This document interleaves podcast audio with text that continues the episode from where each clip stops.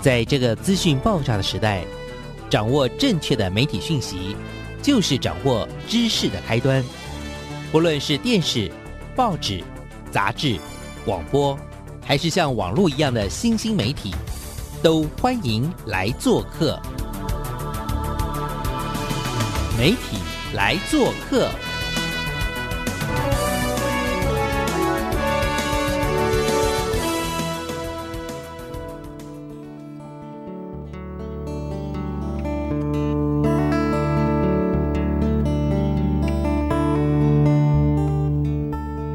媒体大小事，欢迎来做客。我是主持人小黄老师，各位空中的听众朋友，大家早安早安。礼拜一的上午啊，最适合做什么呢？最适合就是听广播，我们来聆听很多关于媒体教育很动人的故事哦。这礼拜的这个主题啊，其实我个人也非常非常的喜欢，因为呃，大家应该都知道，小黄老师一直长期在做很多媒体素养教育的推动。那在这个部分的推动上面，我自己也觉得这十多年来有一些非常非常努力的老师，以及非常多努力的呃团队。那在这样子教育的推动之下呢，有非常非常多的呃老师，还有很多的这些学校，然后甚至一些所谓的校园的一些领导的师长们哦，那我觉得他们在推动上都非常非常的用心，很开心啦。在过去的三年，我们也看见了有一些。很努力的这个媒体素养的教育的推动的基地学校呢，慢慢成型，而且出来的课程非常非常让人惊艳了啊！那小黄老师在这个新的年度里面呢，也有机会跟科技领域的伙伴一起工作。那在这个工作当中呢，就希望能够推荐一些很优秀的师长们一起去跟科技领域的伙伴呃认识。那后来大家就是不管是在听到我们今天的这位来宾，以及另外一个一组也是很优秀的伙伴哦，宜兰的北城国。小那之后呢，大家都觉得这实在是太精彩的课程内容了，所以小黄老师今天先为大家邀请的第一组就是我们来自新竹哦，然后非常非常厉害的一个伙伴玉贤国中。那玉贤国中呢，这个。算是在新竹算颇有名气了哈，然后但是在对小黄老师跟我们所有在做媒体素养教育推动的伙伴来说，更觉得玉贤国中是一个很重要的指标，它是我们算是台湾的唯一一个媒体素养推动的很重要的国中的这样子的一个推动的这个基地学校。那在这个他的主席室的黄校长黄淑文校长的推动之下，他做了很多很多的努力与尝试，然后我们也看见了开展出蛮多呃极具有创意的思辨。力的这样的课程哦，然后跟整个的推动，那我自己觉得很适合分享给所有收音机前面的听众朋友，所以我不晓得大家是不是跟我一样很期待呢？好，那我们就来邀请一下我们今天的贵宾，也是来自我们新竹的玉贤国中的黄淑文黄校长。黄校长，请跟听众朋友打个招呼。小红老师好，各位听众朋友们，大家好，我是玉贤国中校长淑文。嗯，可爱的淑文校长呢，是一个。非常非常有活力，然后呢，我每次呢看到校长呢在这个社区媒体分享说，哇，我们的学校呢的小朋友，或者是学校有一些什么样的活动，或者是我们学校的正在朝向一个怎么样更好的方向去发展，不管是软体跟硬体，所以我看了真的是超佩服。那徐文校长呢，其实嗯，他真的是很热情、很用心了哦，在这个教育的工作上面。那校长，你要不要简单的跟？大家自我介绍呢，以及就是当然，比如说您的这个原来的主要教学的科目是什么，以及未来会为什么会来玉贤国中这边服务，以及介绍大家哈，玉贤国中是一个怎么样的学校？好吧，例如学校大概会在哪里呢？在社区啊，或者在在地有没有什么比较特别的风土人情？其实通常哦，呃，听到我是校长的时候，所有人的反应都是说，哇。好年轻哦，那但是我一点都不年轻，只是因为呢，我可能走路快，那说话也快，要做的事情跟想做的事情也非常的多，然后连穿着呢都是以快速移动为原则，所以看起来就像小王老师讲的，就是满满的活力。那我本身其实本来是呃英语科的啊，但是因为呃当小王也有一段时间了，所以其实在课程的呃整个的建制跟发展上面呢，有我的一些的呃想法哈，跟一些的那个理念。那呃。玉贤国中呢，其实也是我服务很多年的一个学校。那它是一所位于新竹市东区的学校，有一点点靠近市区，但其实呢，呃，已经也快要接近郊区，也六十六岁，还拥有四十一个班级的一个呃中型学校。那玉贤还有一个很特别的地方是哦，它大概也是全国最多种班型种类的国中哦。我们这个学校里面有普通班、语文自优班、舞蹈班、融合班、集中式的特教班，还有资源班，总共有六种班型。大家很少会看到一个学校是这么多的班型，所以这样子的学校其实那个学生的一直性非常非常的高。但呃，在这样的学校会看到很多不一样的那种生命样态啊。所以呢，其实玉贤呢也是非常适合发展融合教育，或者是我们说呃，其实很适合来落实。这种生命教育的一个呃学校，那呃再来就是最近呢，大家对玉贤的呃观感都是哇，这校园也太漂亮了。那我这边也稍微短短的分享一下啊，其实是真的，我担任校长的时候呢，我们刚好学校呢有一个很大的发展危机，就是全校有七栋的校舍，有四栋要拆除重建。那但是呢，危机就是我们这个老校新生的一个契机哦。如果先不谈课程的话呢，其实玉贤国中呃，对这边的人来说呢，他或者说在新竹市来讲，它几乎是新校园运动以来第一所老校啊，整体翻新到成为一个呃像典范的一个学校。那呃这几年呢，呃，我想很重要的一个地方是在于呢，我带领这个团队呢在发展。呃，比较影响孩子人生深远的一个呃校本课程模组，其中一个是品格教育，另外一个就是呢，今天我们要谈的媒体素养教育哦。那当然，因为呃，玉贤本身就是那个呃品格涵养为课程核心来开展整个的课程地图，所以连媒体素养教育其实也是扣合着我们自己的品格核心在发展建制的，因为我们想要培育的就是那种有温度、有智慧。不但能够知书达理，还要能够以行动传爱、发挥良善力的人。是是，校长愿意开始推动这个媒体素养这件事情，当时啦，我认为它是一个，它是一个很烫手的任务啦。但是私下有很多伙伴跟我说：“玉琴老师，你不要担心，因为淑恩校长呢是一个对于课程推动非常有想法，然后非常有行动力的年轻的校长，所以你放心，他一定会把这件事做得非常好。”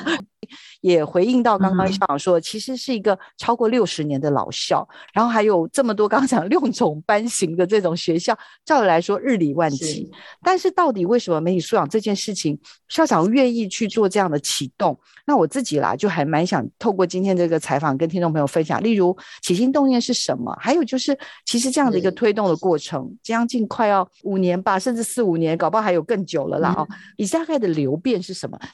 呃，其实月贤国中从一百零二年的时候，那个小王老师这边也大家知道哈，我们就接的这个新竹市的媒体素养团，所以其实呢，我们的几个呃老师，我们有更多的机会接触推广媒体教育的专家学者，比如小王老师您自己啊，每一年在办理对新竹市的这个老师的一个研习的时候，我们对媒体素养教育哦，其实开始有一些些的发想。所以一百零三年呢，我们就在呃对我们的语文资优班的学生呢，开始设计了呃这个看见家乡人文关怀的采编营队。可是当时其实只是把媒体素养的一些知识层面跟这个科技资讯的一个运用带进我们的那个采编课程里面。但一直到了在一百零六年的时候，我们那一年呢刚好是采访黑蝙蝠中队的耆老。那呃我们每一次的这个采访其实都会直播这个呃。我的电子报跟微纪录片啊，那那一场的采编营的发表的时候呢，让到场聆听的耆老、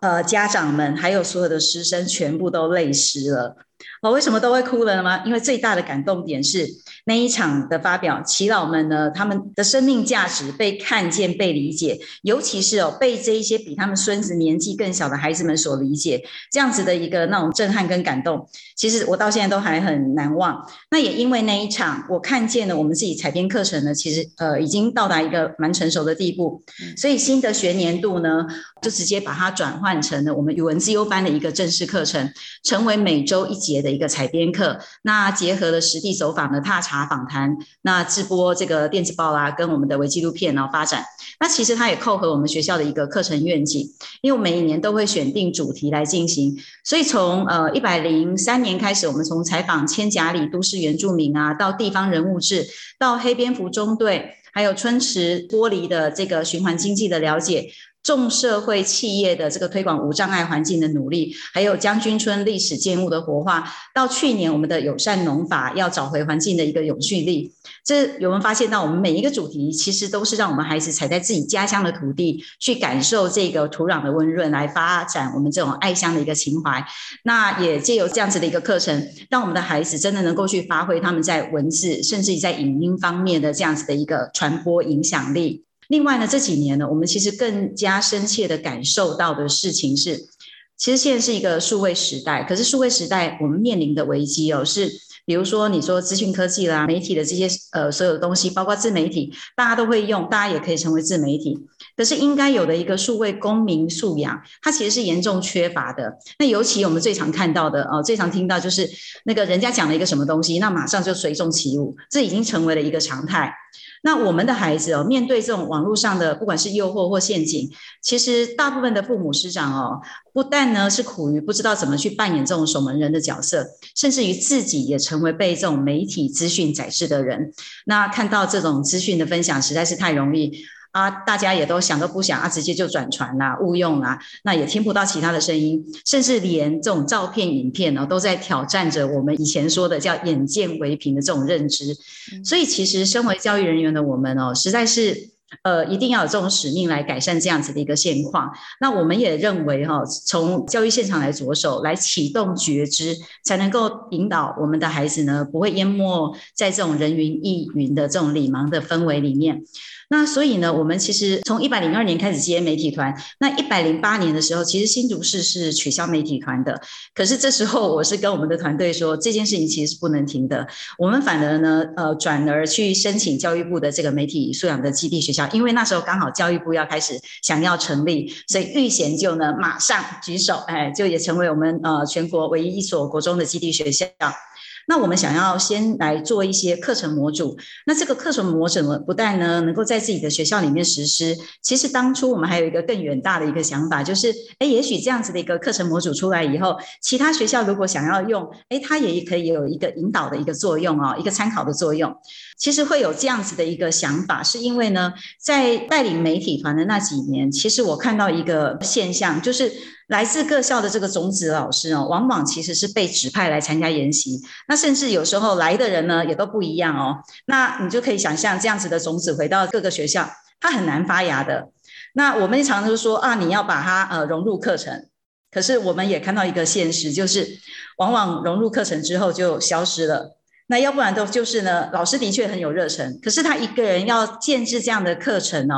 他其实是不太容易有很清楚的一个思路，或者是这样子的一个能力。那我觉得很幸运的是，在预前呢，我有呃，就像小王老师知道，我有几个好伙伴，有燕君啊、戴琳啊、燕宇啊这几个一直跟着我做。课程的这种超优的呃伙伴老师，所以我每次只要跟他们讲我的一些想法跟一些理念，其实我们很快就会有一些课程的目标跟架构讨论出来。那整个初步的这个雏形出来之后，我们呃我就开始又成立了跨领域的教师社群，来号召比较有热忱的伙伴来加入我们这个社群。那其实有社群的运作呢，非常的重要，因为这样才会开始有心血的加入，有更多的眼睛跟更不一样的思维。来看我们的课程，了解课程，才能够进行课程的那个呃修正哦。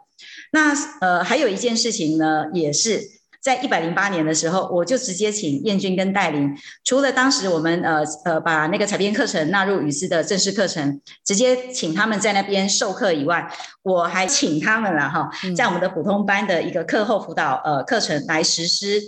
呃这样子的课程，这个其实其实就是一个前导课程的一个概念。因为这一套课程，其实我觉得一个如果是有价值的课程，它一定要实施到所有的孩子身上，所以我们必须要对普通班的孩子来进行试行，那这样我们才有办法来进行这种滚动式的一个教学修正，成为可行的一个课程。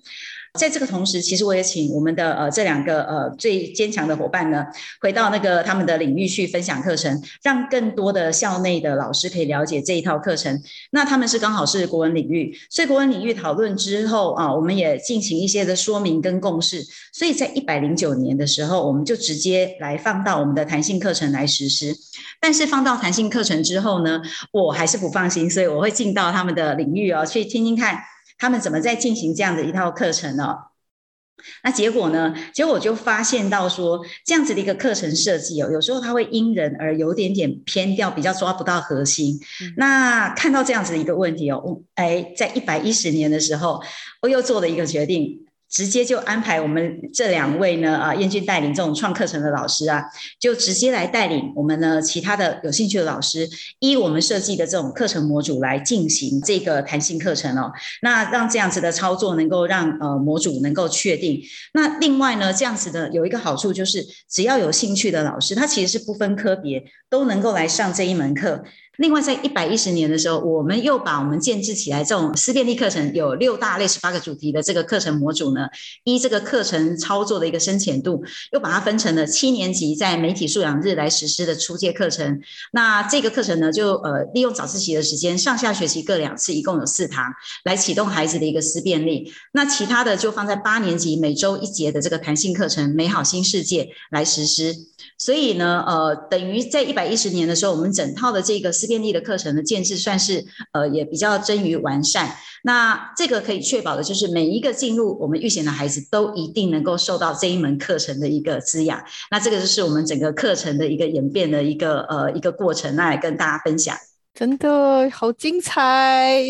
应该这样说吧？我觉得呃媒体素养。教育这样子的这个议题呢，你可以说它非常非常的重要，但是也常常会有很多的师长会说，哎。我感觉好像每一科都跟他有点关系，但是又好像不一定直接跟我这一科有关，所以呢，就会有我们看到很多这种挣扎。那我们的黄校长呢，他是从一开头，因为他非常的认真，然后所以呢，我们那时候找非常多的专家老师们，然后去做很多的增能跟培力。所以刚刚校长讲的就是关键，就是我们找了很多厉害的人去增能培力，没错没错。但是终究这都是别人告诉我们怎么做，那怎么样在学校里面？去落实、去实践。那因为这个徐文校长在二零二一年的下半年到二零二二年，他已经陆陆续续做了非常多场，呃，不管是跟科技团或者跟其他跨领域的分享的时候，大家都非常非常的惊艳。那因为呢，他在整个的刚刚讲的这样的过程当中，他终于能够在整个的学校里面去做一些这种刚刚讲的一些课程的开展，真的就是美女素养的能力，就是在校长的。这个协助之下，这样子能够慢慢慢慢的日积月累。因为真的，我必须这样说，媒体素养的议题实在是又深又广又多，所以真的要慢慢的带。那刚刚不晓得听众朋友有没有也听到一个很关键的东西？其实这也是我最佩服淑文校长的，就是关于这种所谓的在课程的推动上面的这种社群的开展，因为要建制这种所谓的教师专业的社群哦。非常非常的困难，但是呢，我觉得熟文校长就是在这个过程当中吧，等于是一点一滴的去积累出来。校长要不要先很快的跟我们听众朋友分享一下？因为我觉得大家在谈那个教师专业社群，你们有个可爱的名字叫什么？梅开。也眉开眼笑，哦，要不要帮我们先简单的介绍一下，就是这种社群的建构？刚刚有说了，就找了几位核心，那后面又开始再去做跨领域嘛，这个部分是不是也可以帮我们先呃初步的先跟大家说明一下？应该是说了，我一直认为哈，你那种课程，呃，课程其实没有办法靠一个老师这样子单打独斗去做出来。那而且你必须要一定要有不同的思维跟呃跟其他的眼睛来观看这样子的一个东西。所以其实呃任何一个课程呢，我觉得教师社群的力量其实非常的重要。那我除了就是刚刚讲的我们呃我的燕君带领啦，还有燕语啦，我们这几个呃基本咖，就是呃其实从以前就一直跟着我一起在做课程的这几个。老师以外，那我觉得其实这是还是不够的。可是你一开始一定要有一些基本咖来做这件事情。我们有这样子的一个东西，然后我们有一个初步的课程成型出来之后，你要去号召人哦，你到底要怎么号召呢？所以其实玉贤还有做的一件事情，就是我觉得唤起教师的觉知这件事情是重要的。那在这个地方的话，我觉得呃，在呃媒体素养的部分。真的不是只有唤起学生的觉知哦，第一步要唤起的反而是我们师长们的那种觉知。比如说，在我们在一百零八年的时候，预选就办理了对全校教师的一个媒体素养的研习，我们也请来了很大咖的我们的那个陈品宏教授。那那一场的研习哦，我们很惊讶的就是老师们超专注，因为我们看到他们那种视野被打开，然后媒体了解了这个媒体素养教育的一个重要性，那也很清楚的知道说，我们真的要培养这种理性优质的公民，媒体素养教育是一定要扎根的，大概。先有一个这样初步的一个呃职能之后，那我在呃说我要想希望说能够老师能不能来加入社群的时候，其实老师们就比较不会那么的排斥这件事情。而且我一开始呃设定的这个社群老师哈，其实就是跨领域的，因为就诚如刚刚小黄老师所讲的，你看这样子的一个感觉，好像哎，他好像是社会吧，感觉好像他又跟哪一科又有相关。然后呢，最后你要问到，哎，你可不可以融入这一科，融入那一科，大家又觉得嗯，好像又跟我不是这么的直接。那我觉得这个其实是。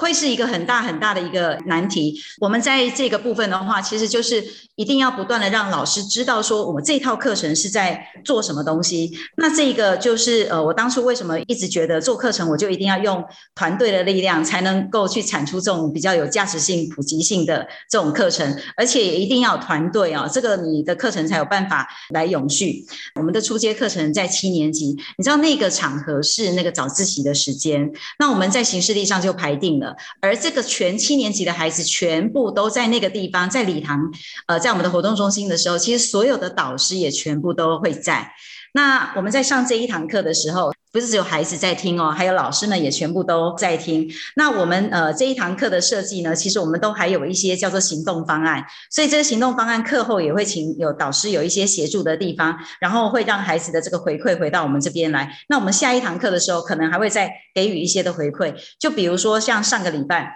我们上了一堂叫社交呃媒体的防身术，那那一堂课我看到我们所有的导师哦。全部都放下他手上的联络簿跟手机，跟孩子们一样的专注。所以这也让我看到这个课程，其实当我们在运作这样的课程的时候，他对学生，那也同时也是对老师很大很大的一个启发。所以其实老师不太会排斥这一套课程，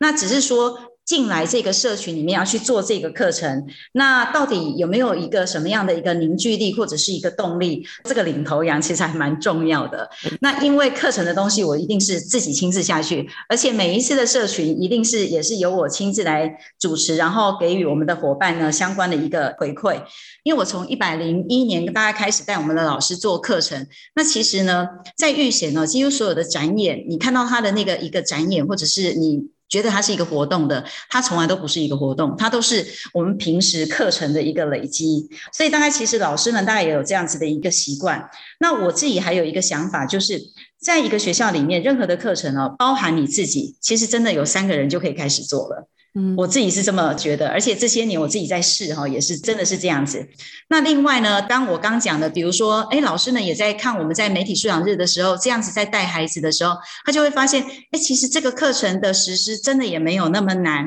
而且这个课程的实施，它并不是你一定要是哪一个领域的老师。嗯，所以最近我们就会有一些伙伴呢，就会自自动的想要再加入我们的这个社群，那我就觉得这是很开心的一件事情。真的，真的好替校长开心，而且也好替。媒体素养开心，因为 竟然可以捞到 这么棒的校长，熟文校长又这么热情，校长可以这样下来帮助这个课程，帮助这个议题，我觉得是真的是媒体素养教育最大的礼物吧。校长要不要在这个地方也跟我们聊一聊？就是因为我相信这个开展的过程一定真的有各式各样的困难，不管是在。内容上或者是在策略上有没有什么可以先跟我们分享？然后会让你就是很关键的因素，像刚刚讲内容先介绍一下，然后再推动上面的一些困难，甚至是有一些好的故事跟我们分享。其实我刚有讲到一个点，你要推动这个东西哦，其实唤起觉知这件事情非常的重要。就像我刚讲的，我们其实在做思辨力课程这一套，其实就是要唤起我们孩子的一个觉知嘛。那让他们能够去思辨，然后可以去判断说，哎，这个讯息、这个新闻它背后的目的跟动机是什么？所以你比较不会那个又被人家这样子带着就走了，然后永远都是跟着人家都不思考。那对于我们的老师来讲也是一样。其实我看到的整个的这个呃教育现场比较大的一个问题在于，其实有蛮多人他们其实并没有觉知到我们的价值观在被这个整个的这个社会的一个环境呢一直在影响着。其实很多人都没有这样的觉知，包括师长都是一样的。所以我说，其实呃，该有的一个呃，唤醒我们这种呃师长的一个觉知的这样子一个基本研习，它其实是要有的。因为你有这个基础的一个知能进来的时候，我们后面再讲的东西，他们可能哎马上就能够领略到。你领略听了啊，然后你也觉知了，的确可是这到你要动手去做课程，这其实是有一定的一个难度的。所以在社群的这个运作上面，我觉得这个带领人他今天讲的东西，因为我们在做一个比较专业的东西，那他的专业的东西，他的亮点有没有被看到？还有就是说，他需要获得的协助有没有被支援到？那我觉得这个也是很重要的一个点。那其实这个也在挑战着我们每次在呃我们的社群成员。所以当我们在带新血进来的时候，其实老师们也会抛问题。那抛了问题以后，我们就会在哎大家集思广益，然后呢可能你一言我一语，然后我们就又发现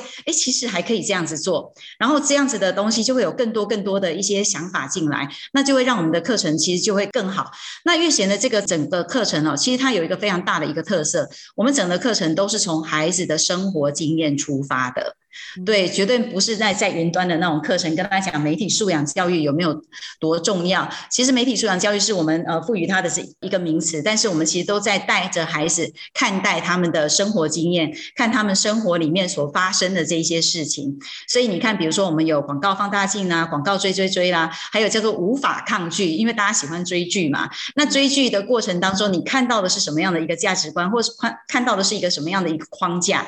也很多的孩子，他们很想，就是很羡慕那个网红，因为他们看到那个网红呢，都这样子，感觉好像就坐在那边，然后讲讲话啊，然后就可以赚好多的钱。所以我们也会带着孩子来看看，哎，网红，他的确也是一个职业啊。那这个职业呢，到底必须要付出什么？然后他会面对的是什么？那他对于呃面对这种酸民的时候，他的心理素质该是什么样的一个状态？那他到底能不能做到？所以像我们的孩子，比如说上完了这个。呃，网红的异想世界的这个单元之后，那他们就会知道哦，原来当网红其实他要面对的东西有一定的困难度，比如说别人一定给你批评，那这个批评你能不能承受？再来，网红的赚钱是不是真的都能够赚到钱？你是不是能够维持你的生活的生计？那这些东西都是孩子原本都看不到的东西，所以呢，当他们呢，呃，在上完这一堂课的时候，大概有蛮多孩子都大家都会先放弃了，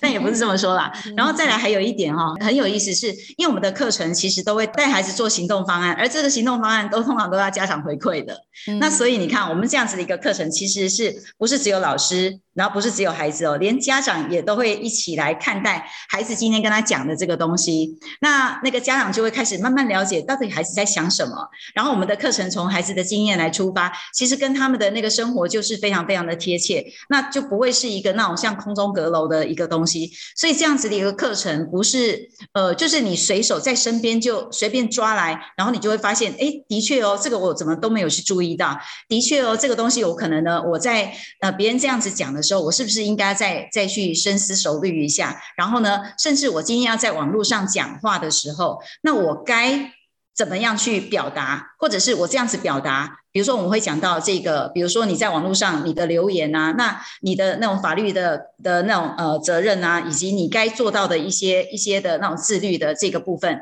那这个都是我们在教孩子的时候呢，带领他们去看的。所以我觉得我们的课程其实它就是一个非常非常生活化，那对他们来讲就是都很贴近他们的生活。然后每一次的课程其实也都很好玩，就是我们可能会有影片啊，然后呃一些的呃不是只有这样叙说一件事情，往往都从那个影片里面。去带他们，那当然这个东西对我们老师来讲，就是你看像这样的东西，我们常常都是，比如说，哎，我今天刚好有看到某一个什么呃很棒的东西，我们就说这个可以拿来做课程。然后呢，A 老师这样分享，B 老师可能就会分享他的。那最后我们就会再汇整起来，把我们这些东西就会发现到我们的课程架构，因为已经出来，所以我们这个东西应该要放在哪一个课程里面会是最适合的。然后再来就是也会因为这个呃可能每一个时间点不一样，所以也许现在这个时间点发生的事情是什么？下面一个时间点发生的事情是什么？像比如说之前不是有公投的议题吗？那公投的部分，我们就开始也会做跟这个相关的一个。那比如说公投可能对孩子来讲，这个好像感觉比较远一点，因为尤其是以国中生来讲。可是呢，当你听到了这个政党都在讲啊，四个都同意，四个都不同意的时候，那我们就会带孩子来看待这件事情哦。因为那公投的题目看起来又很长嘛，啊，然后有时候连解读连要看懂都很难，这样子哈。不要说我们的孩子啊，连这种我们的知识，我们这些知识分子可能也都有时候都觉得现在是可不可以翻成白话一点这样子。所以我们会带领着孩子来看一下哈，那个翻成白话是什么意思？其实公投是为什么？然后为什么要有这样子的一个议题？其实这个议题本来不是就是要拿出来讨论的吗？那为什么会有人带着你说叫你都同意，或带着你说通通都不同意？那其实就是要叫你都不要思考。所以我们其实我们的东东西都是在我们生活中的议题，然后来把它做成我们的课程。真的好厉害又好精彩。他从最简单媒体素养的一些概论，但它里面也谈到哦，很厉害哦，很有趣，叫我的眼睛有业障，就是假新闻，就是在谈假新闻。对，在认识媒体的这个单元里面就会谈到这个。那像刚刚校长提到要跟生活连接，所以在广告追追追广告行销这个部分的话，这个就会谈到，例如植入啊，然后透过这种广告放大镜，让他去，因为其实真的现在很多各式各样的社群媒体，很多媒体的内容都是会。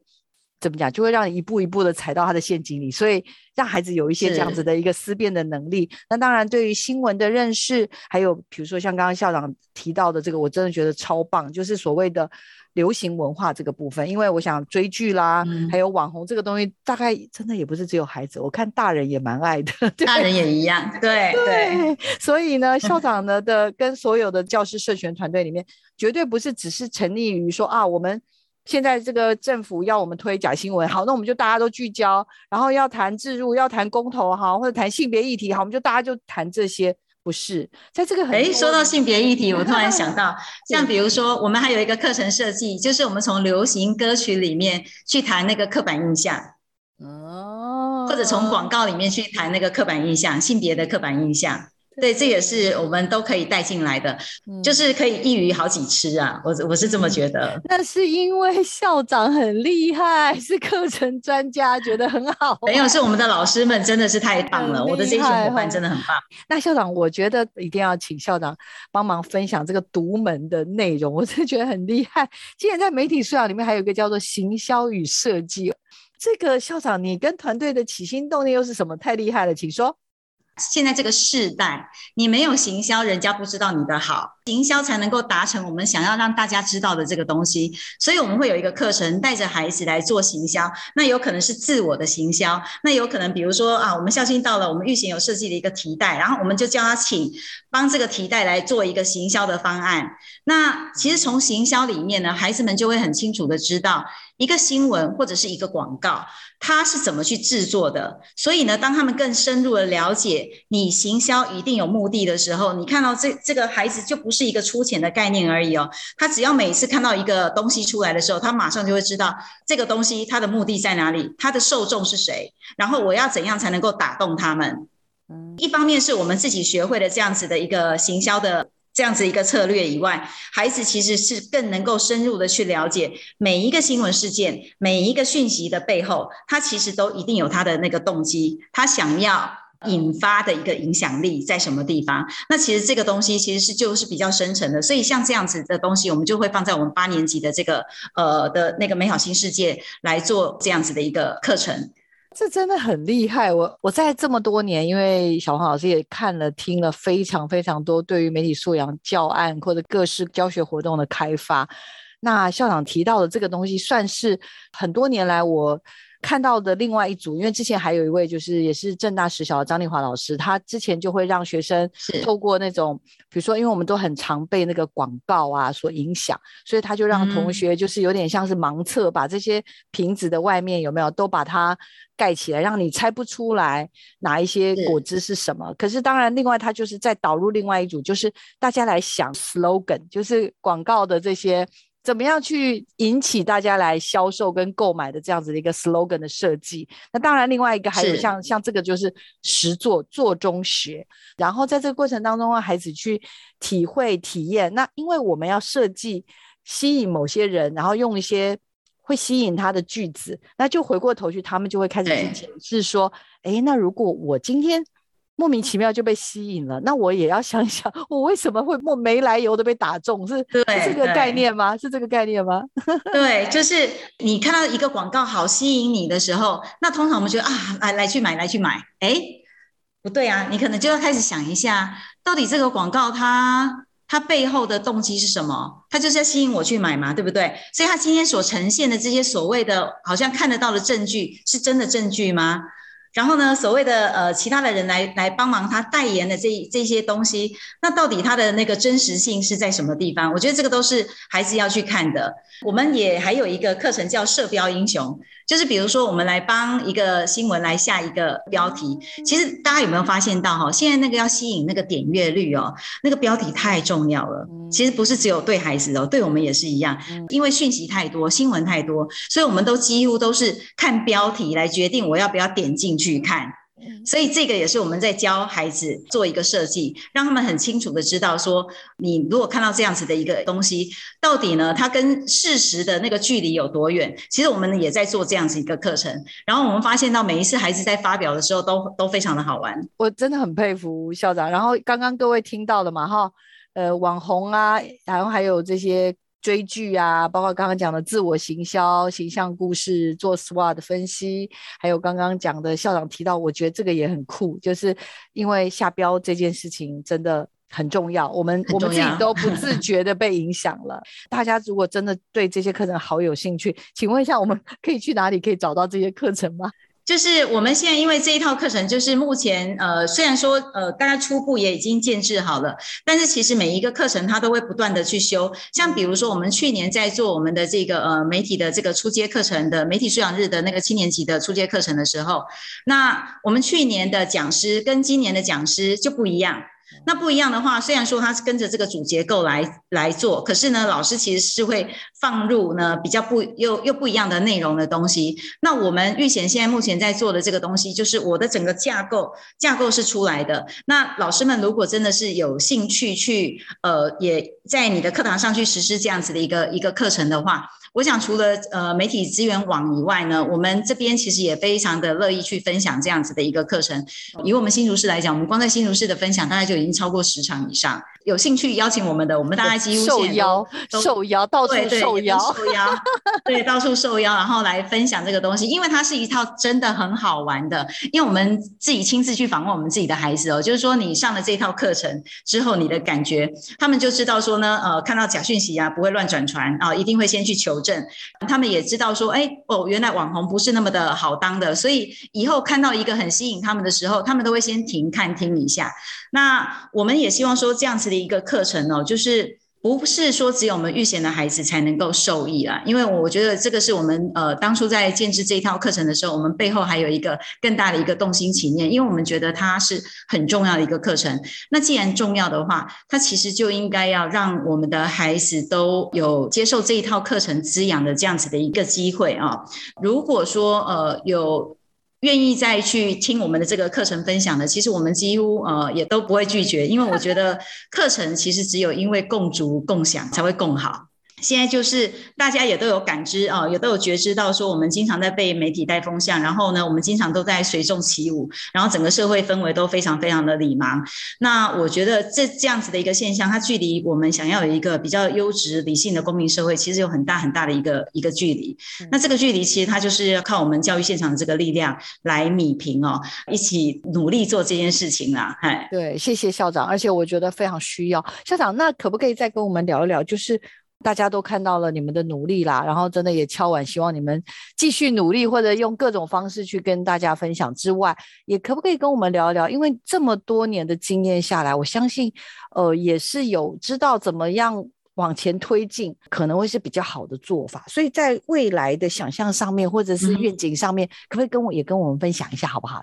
第一个就是我们就是也比较希望说，其实就像我刚刚讲，我说一个课程的建制。呃，虽然说我们都很有热情，然后呢，我们也其实在这当中也做的还蛮快乐的。可是这毕竟真的是不太容易的事。所以如果说，哎，如果当呃看到我们的分享，也觉得这套课程其实是真的是很不错，我觉得其实是可以呃来找我们继续再分享。那分享之后，如果可以成为就是呃大家在建制自己的这个媒体素养课程的一个参考指引，我们其实是还蛮开心的啦，哈。但是我觉得哈，还有一件事情就是，我觉得这样的东西，如果说在各校就是只有靠呃一个老师、两个老师这样去做，其实是比较难以可以达成像在育贤这样子的一个一个成效。所以我还是比较倾向于说，如果我们呃，比如说我们的呃上位者哈，就是呃更重视这一个呃课程的一个实施的话，那是不是有一个更好的一个呃做法啦？然后呃更好的一个推动力来那个让我们的呃学校哈都能够。来启动这样子的一件事。但是是呢，就是说我这边先做的这件事情，就是也让大家比较不会那么的辛苦，因为毕竟有人已经先做了一套课程在那个地方，那你至少参考了之后，哎。觉得哪些地方呃我们可以再修啊？哪些地方是觉得还不错可以拿来用的？我觉得可以可以省掉大家很多很多的一个力气。但是课程这件事情是这样子，一定要有不一样，就是经常呃经常去反思，然后呢呃最好常常有一些新的那种心血进来，因为它才能够跳脱原本你可能想象的一个框架。那这样你的整个课程的那个建构呢，其实会更难啊越来越好。可能是来自不同的背景或者年龄，可能也会有一些些的差异，或者是媒体使用。例如啦，我随便讲，比如说，哎，我们比如说三十岁、三十五岁以下的老师，可能他们也都没在用脸书了，对他们也都是用什么 IG 啊，或者最近很流行的这个新的这样子的媒体，什么 Discord 啊，什么这一类的东西。我的意思说，我我不晓得像这些新来的老师，是不是会就是会开始丢一些这种像这些东西，应该就会有不十三不五十，会有很多人。丢一些新的想法，会觉得，哎，好像就是是不是类似像这样，就是会触动。要不要跟我们分享一下，你平常对于这种新的资讯，像你是你们是抱持一个，你跟团队是抱持一个什么样的心情来看待，然后怎么样转化成课程？因为我觉得，通常要是我就会觉得，哈，我已经做那么好了，怎么又有新东西？就是会有这种心情啊。对对对，请教一下。我觉得。呃，我年纪比较大，所以呢，你要叫我接触那些东西哦，可能有一定的难度。但是呢，因为我的伙伴，不管是燕君啊，带领他们啊，他们都是年轻人。那我们现在先加入的，呃，加入进来的这些新血，其实也都还蛮年轻的。所以对于现在目前大家普遍使用的，或者是说新出来的东西哦，对他们来讲，也大部分都不是太陌生。那我觉得在做课程的话，就是呃，当我们有新学加进来的时候，那他们有这个热忱要做这个课程的时候，我们的伙伴哈就一定会在旁边很积极的，我们就会听这个老师他想要做课程的一些想法，然后呢，他会运用什么样的东西来做这个东西。当听完了以后呢，有的时候其实我们的伙伴哈都会觉得哇，太棒了，这个老师又给了我们一个新的呃，让我们突破了原原有的一个框架的一个想法，那就会更开心。那所以呢，其实。我觉得就是，其实，在这样一个社群里面哦，大家其实都是完全不设限的，是真的完全不设限。但是中心的主轴是在的，就是说我们最主要是就是思辨力嘛。所以其实呃，不管老师们怎么呃，在做课程内容的一个更改或更换，其实最重要的就是这个主轴它是不能够变的。那内容都可以变，然后而且内容也一定要变，因为呢，可能今年是这个样子，明年可能我们又有不一样的这个资讯科技的东西又出现了，所以这时候我们就一定会开始来探讨一些新的东西。那对老师们来讲，其实这些东西对他们来讲不是太困难，说实在话哈，这个并不会太困难哦。年轻的老师几乎都是还蛮常去接触的，那尤其是在我们这个社群里面的老师是。呃，不管是剧啦，不管是这个广告啦，不管是流行歌啦，不管是这个呃生活中的其他的议题啦，或者是我们说这个呃资讯科技的这些相关的这个媒体的出现，那他们大概都是呢呃第一手就都先会去接触的。其实这个课程呢，它是很特别的，是在于它的内容其实都不断的一直在变，一直在变。嗯嗯。然后呢，就变得就会更贴合你可以实施的一个课程，更能够吸引孩子去关注你所要他们关注的地方。是是，感谢校长，感谢淑文校长跟所有所有团队的用心。因为呢，透过领略，透过觉知，还有透过校长的强大的资源，把这些跟生活非常有连结的课程跟内容呢融合在里面，把媒体素养真的是让孩子们觉得它就在我生活的周遭，它并不是一门需要很高深的学问，要花很多力气去学习，它其实就已经在我们生活周遭。只要你真的不用，孩子们都说这一门课好轻松，即便要做那么多事哦。真的哈，他们还是觉得很轻松好玩，是真的。我但是我很佩服校长跟所有团队的愿景，希望让每个孩子都成为有温度、有智慧。然后更重要的是，我看到课程的主题是我们希望孩子能够透过看见家乡这样的一个人文的关怀，也透过这个媒体素养思辨力的培育哦，让他们都成为一个下一个，就是我们这个时代以及下一个时代非常非常需要的伙伴。那年轻伙伴啊，我们需要这样的年轻人，我们需要这样的下一代，也更感谢。谢校长愿意花这么多的心思心思在孩子跟老师的身上，我相信您的辛苦不会白费的，真的，我真心的说。